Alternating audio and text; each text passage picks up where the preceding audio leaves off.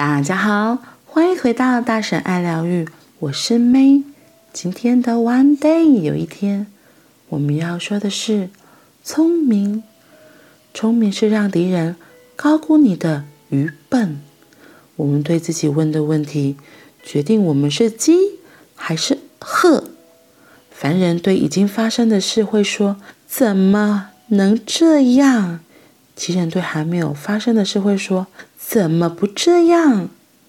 美国有一个名叫史蒂夫·罗斯坦的银行家，在一九八七年花了二十五美金买了一张终身无限量头等机票。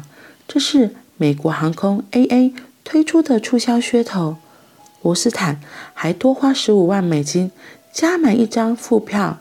就是他每次飞可以多带一个人坐飞机，一样是头等舱，一样无限的飞到他挂。美国航空当然有算过，一个人正常的飞行量加上利息计算，这种终身无限头等机票并没有优惠太多，航空公司还是比较赚。他们以为是噱头，没想到变成了大头。罗斯坦机票到手。开始他的头等舱飞行人生，例如他周末醒来就去搭头等舱飞到底特律，租个车去加拿大安大略湖逛逛，吃点买点，下午坐头等舱飞回家吃晚餐。朋友问他周末干什么去，他会轻描淡写地说：“哦，就是飞去加拿大一趟。”他有了这张头等机票。可以任意飞去美国各大城市看球赛、看演出、看朋友，想干嘛就干嘛，轻松愉快。美国虽大，哪够他飞？飞出国更有趣。伦敦、巴黎、罗马、东京、香港，说飞就飞。他曾在一个月就飞了十八趟。他在二十年间飞行超过一千万英里，可以绕地球。四百圈，别忘了他还有张副票，所以他当然会带着家人朋友去旅行。这张副票才十五万美金，更划算，怎么能不用？他的女儿在瑞士念书，他可以常常去看女儿，一点也不用担心旅费。更厉害的是，他的飞行里程超规定，可以累积点数。他曾在机场用点数换了一张头等机票。送给一个困在机场大哭，因为没钱回家看生病孩子的妈妈。他也随时利用他的副票，在机场帮助受困的人，带他们坐头等舱脱困。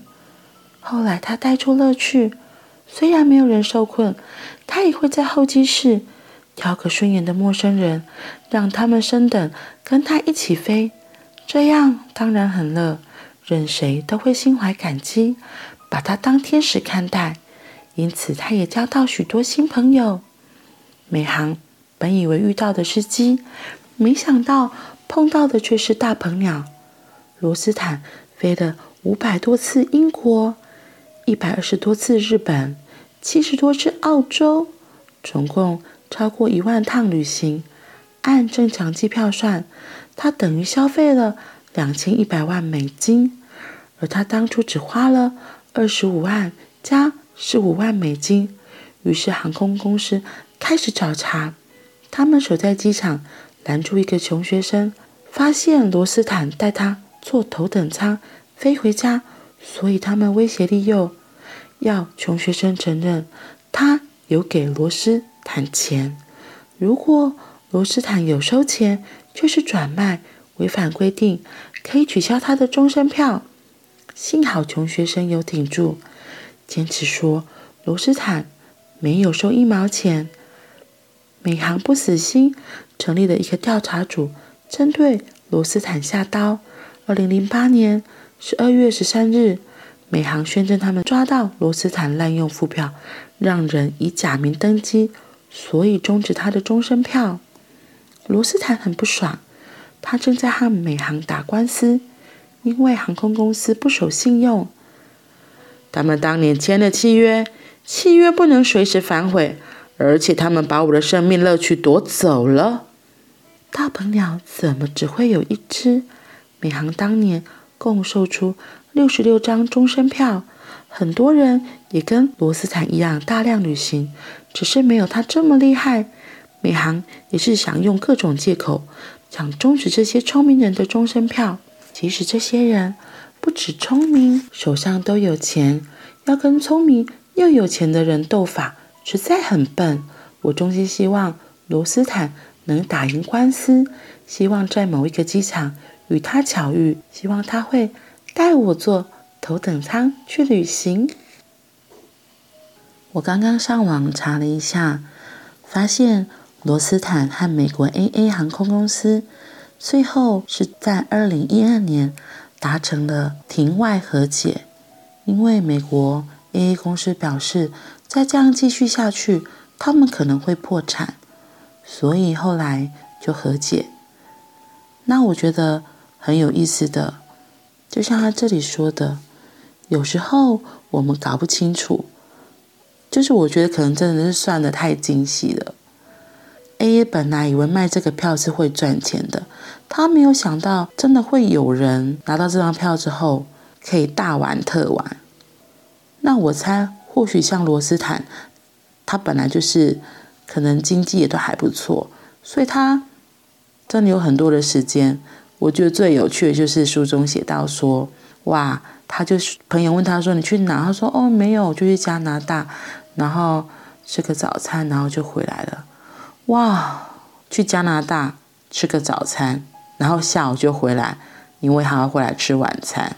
这不应该不是一般人就是会做的事情，因为他有这张票，所以坐飞机不用钱嘛，想去哪就去哪，真的很方便，也很很有趣。就像我们现在。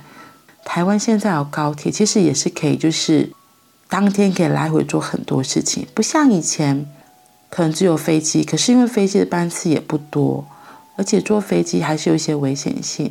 那高铁就非常的方便，你可能转乘个捷运或是接驳公车，就可以搭上高铁。那台北和高雄的交通应该都还算不错，台中也是，所以你真的可以当天往返做很多的事情。就像这个罗斯坦一样，他想到可能就坐个飞机去哪吃个早餐、午餐，然后下午再回家。嗯，不知道以后还会不会有航空公司做这样子的事情？如果有的话，或许你也可以去买一张哦。好啦，那我们今天就到这里喽，我们明天见，拜拜。